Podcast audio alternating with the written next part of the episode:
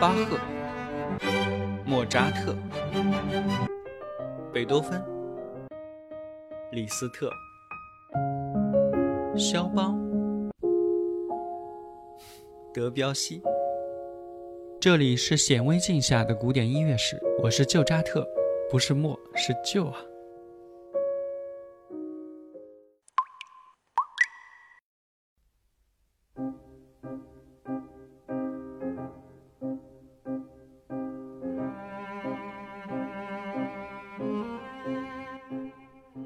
一八二八年三月，在贝多芬逝世一周年的纪念日当天，三十一岁的奥地利作曲家舒伯特举办了一场纪念音乐会，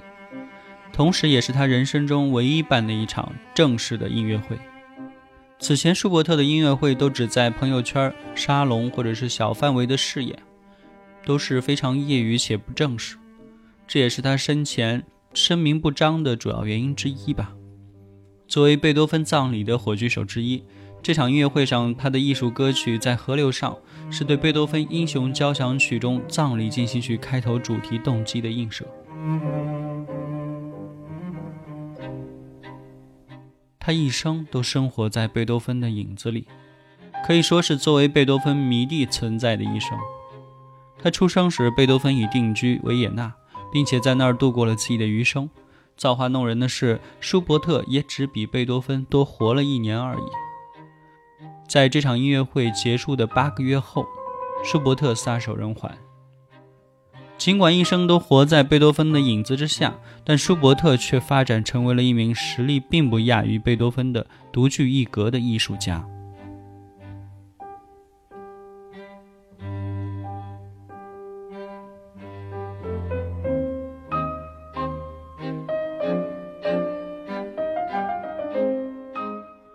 舒伯特出身贫困，七岁的时候，他得到了作曲家安东尼奥·萨列里的关注。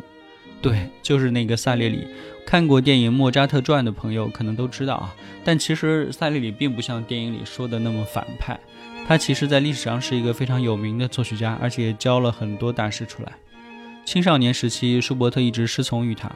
学业有成后的舒伯特短暂进行了一段时间教职生涯，但很快就放弃，成为了一名全职的作曲家。在他全职作曲之后，我们还是不难从他的作品中发现很多对贝多芬的致敬。比如说，他的 C 小调作品中，你总能嗅到贝多芬的味道；比如说，他仅在数周之内就创作完成的最后三首奏鸣曲中的第一首，也就是作品编号 D 九五八，可谓是舒伯特晚期作品中最具贝多芬风格的作品。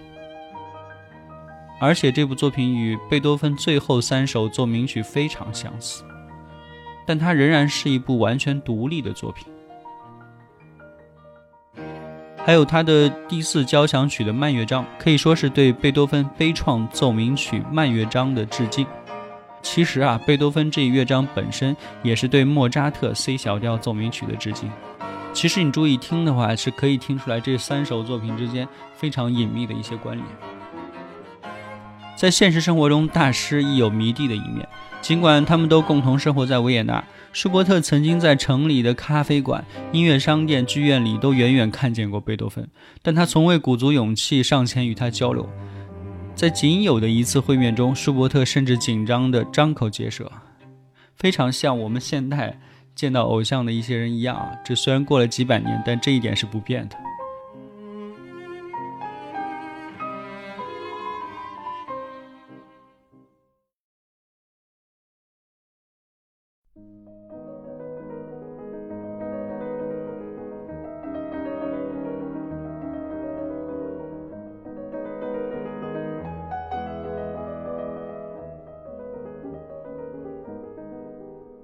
以舒伯特的成长路径来说，往坏里说，他可以被很多人认为是一个笨拙的外行，或者说只是一个自学成才的音乐家。但这些认识或者见解显然是错误的。舒伯特其实非常有见识，他对音乐的思考非常深刻，几乎不在贝多芬之下。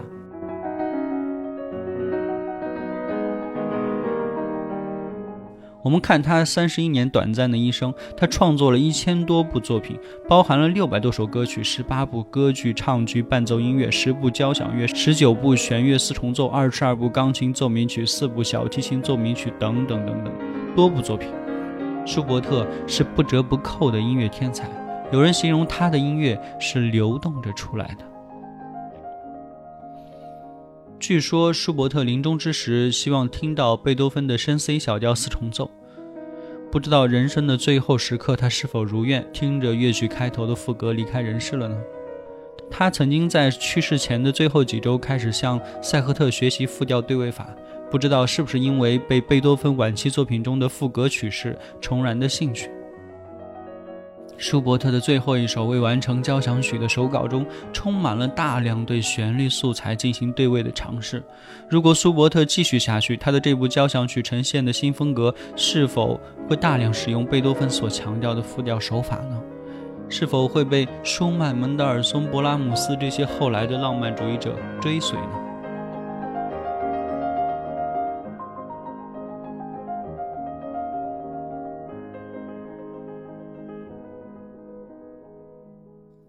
这些猜想也许始终都是猜想，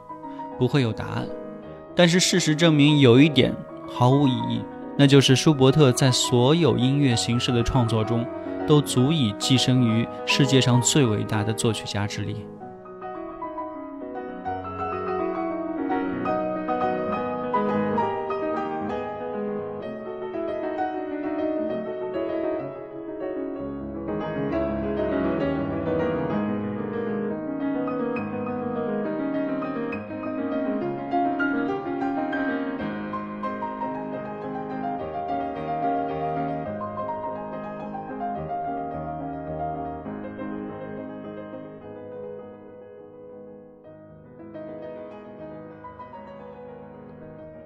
节目的尾声，我们来放一首降 B 大调奏鸣曲第九六零第一乐章吧。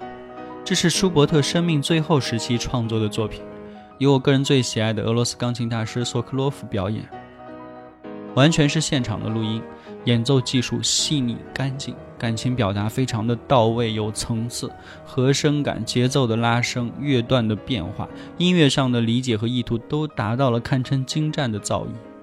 这是舒伯特已知自己生命将近前的最后一首钢琴奏鸣曲，一如生命最后的挽歌，徐徐吟唱。曲目长度大约二十分十六秒，希望你能欣赏这首曲子。我们下期再会。